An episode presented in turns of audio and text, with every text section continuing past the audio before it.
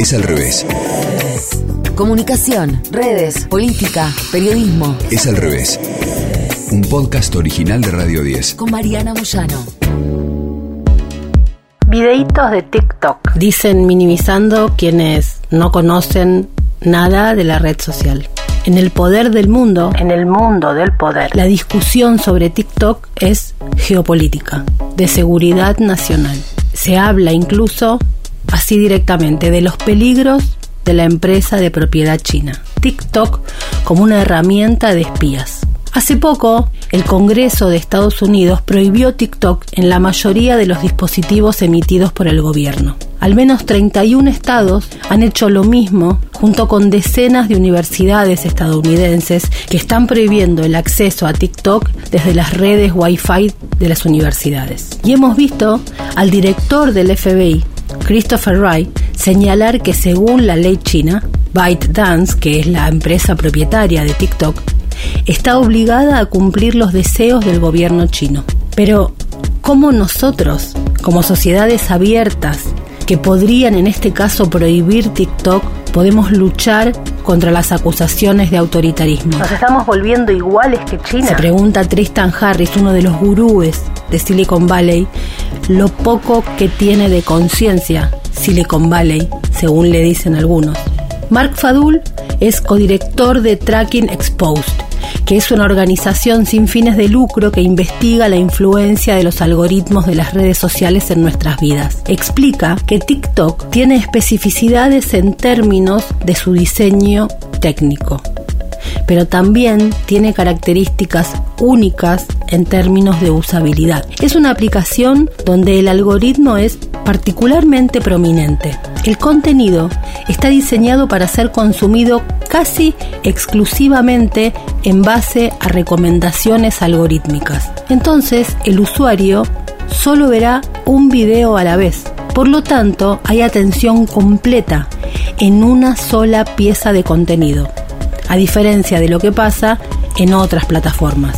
Además, los videos tienden a ser muy cortos. Eso fomenta el deslizamiento rápido, como haríamos en Tinder, por ejemplo. Y esto, además de una recopilación masiva de datos del usuario, brinda una gran cantidad de datos de capacitación de alta calidad con respecto a lo que le gusta o no le gusta al usuario. Estos datos son extremadamente valiosos para luego entrenar al algoritmo para identificar su interés específico y único a una velocidad y precisión sin precedentes.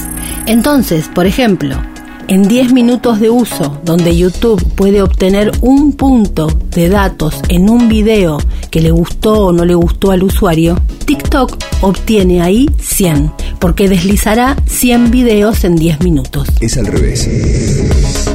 Básicamente, toda la plataforma está diseñada para y en torno a su algoritmo de recomendación. Luego, otro punto que diferencia a TikTok de otras plataformas es que es una plataforma donde la red directa de amigos del usuario tiene casi nula relevancia. La aplicación no ofrece contenido basado en lo que ven tus amigos. Te servirá cualquier cosa que te genere engagement. Entonces, esto también significa que cualquiera puede volverse viral. Por lo tanto, la viralidad puede ser muy rápida de adquirir y a veces también de muy corta duración. Y también puede ser un desafío para los creadores de contenido si quieren ganar dinero con eso, por ejemplo. Otra diferencia importante es su posicionamiento de marketing. Realmente está diseñado para un público más joven. TikTok originalmente dijo que era solo una aplicación de baile o entretenimiento. Y este también es un posicionamiento peligroso, porque lo dice para evitar justamente el escrutinio público. Pero de hecho es mucho más amplio que esto. Y casi cualquier tema está cubierto por una comunidad de nicho en la plataforma. Las elecciones francesas, por ejemplo, que fueron estudiadas, la supervisó Fadul, fue ver cómo TikTok había estado impactando en esas elecciones y quizá en las elecciones en general, pero en esa tuvieron un dato especialmente interesante. Ellos comenzaron a monitorear qué contenido se promocionaba durante la campaña presidencial de Francia en 2022. Y el contenido relacionado con las elecciones estuvo muy extendido en TikTok durante toda la campaña presidencial. Aunque la narrativa de la plataforma siempre ha sido que TikTok no es una plataforma política, se vieron obligados a observar y medir que de hecho es muy política. Para poner un número, dicen, estimamos que hubo al menos mil millones de vistas de contenido relacionado con las elecciones en Francia, un país que tiene solo 65 millones de habitantes. Entonces, de hecho, TikTok, como toda plataforma, es política, guste o no. Y obviamente que a TikTok esto le gusta, porque fingen, pueden fingir ser no políticos. Zuckerberg hace lo mismo, pero acá se le pone el ojo, obviamente, porque es China. La diferencia, por ejemplo, con YouTube es que ya tiene el ojo puesto ahí. Se ha estado analizando lo que hace YouTube con las elecciones. Y ellos han tenido que reconocer que juegan un papel en la difusión de la información política. Por lo tanto, la estrategia de YouTube fue impulsar algo así como fuentes autorizadas sobre temas delicados, incluido el contenido vinculado con elecciones. No es perfecto, por supuesto, y la verdad es que no cambia demasiado, pero por lo menos reconocen su papel. TikTok sigue siendo un mercado completamente libre para la información política, lo que no quiere decir obviamente igualdad de condiciones. De hecho, explica Fadul, sabemos que ese algoritmo impulsado por el engagement cuando se alimenta con el discurso político tiende a amplificar el contenido más polarizador y divisivo. Por lo tanto, se verá más y se comentará más lo que ames o lo que odies. No hay término medio.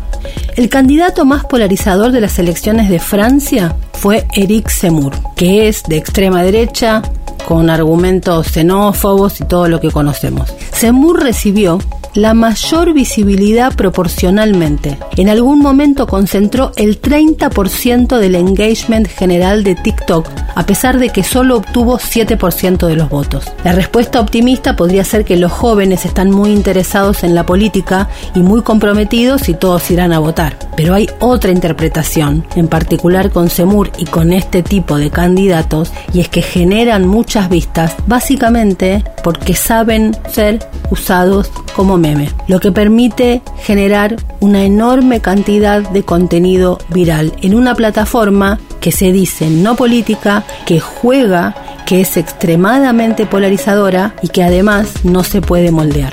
La burla, en este caso en TikTok, es el combustible perfecto para este tipo de candidatos. Estos días, Bruselas, la Unión Europea, ha prohibido a sus funcionarios y eurodiputados el uso de TikTok desde sus dispositivos electrónicos oficiales. La medida es necesaria debido a problemas de protección de datos relacionados con la aplicación, dijo la Comisión en un comunicado. La Unión Europea sí sigue los pasos de Estados Unidos, donde los miembros del Congreso, como decíamos, no pueden usar la aplicación de origen chino. Canadá también ha tomado medidas similares. ¿Es peligroso usar TikTok? Se pregunta el diario El País. Para un usuario medio, TikTok no ofrece más riesgos que Facebook. Aunque eso tampoco un cumplido. Concluye una investigación del Washington Post sobre la red social china. Es un buen resumen de situación. Hay cierto temor acerca de lo que hace TikTok por los derechos que la app tiene sobre los datos personales y los videos de los usuarios. Pero aún así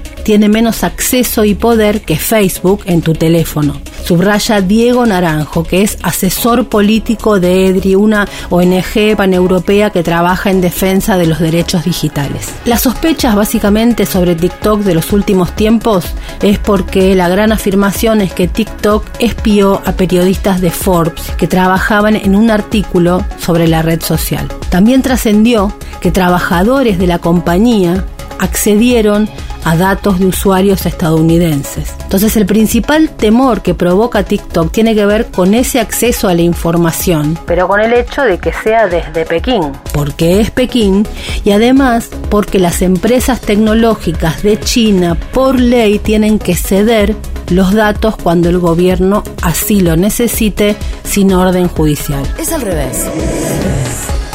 Con la información que tenemos hoy, no parece que TikTok suponga ningún riesgo añadido en comparación con otras aplicaciones que tenemos en el teléfono, explica este especialista. Gracias a las revelaciones de Edward Snowden sabemos desde hace años que muchas aplicaciones estadounidenses que consideramos seguras dan acceso a la inteligencia estadounidense a todo lo que hacemos. Por otra parte, si se comparan los tipos de datos que recoge cada plataforma, Facebook sigue picando en punta. Por ejemplo, conoce en todo momento la ubicación exacta del usuario y que almacena y procesa toda la información que se incluye en el perfil. El castigo a TikTok se inserta en un problema más complejo y que tiene que ver en el caso de Europa con la discusión sobre la soberanía de datos. En algunos países de la Unión Europea se ha prohibido o se ha recomendado no usar Google y otros servicios en la nube porque las tecnológicas de Estados Unidos almacenan sus datos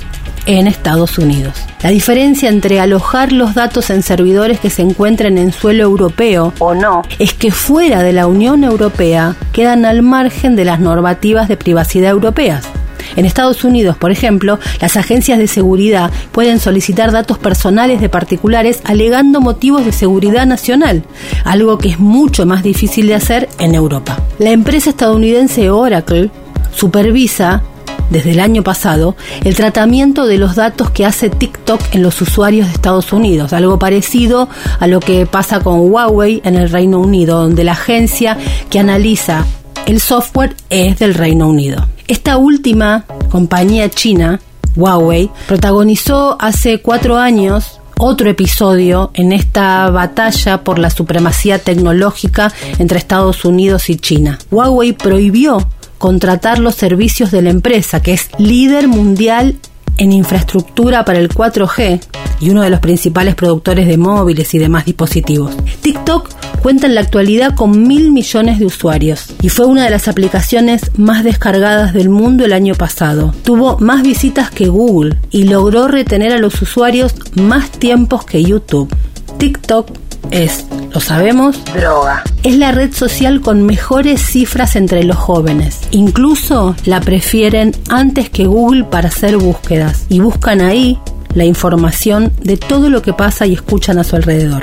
Puede que el secreto de su éxito esté en el hecho de que el usuario no tiene capacidad para alterar lo que se le muestra. No existen además otras limitaciones que sí hay en otras redes sociales. En el caso de TikTok, el algoritmo decide todo. Es una máquina de generar viralización. Ben Thompson, que es un analista de este tema también, dice que las claves del éxito de TikTok son que a los humanos nos gustan los videos. Segundo, las herramientas de creación de videos en TikTok, muy accesibles, muy inspiradoras para quienes quieren grabar de forma artesanal. Pero dice Ben Thompson que el elemento crucial para que nos guste TikTok es que TikTok realmente no es una red social. Es mucho, muchísimo más. Escuchaste Es al revés.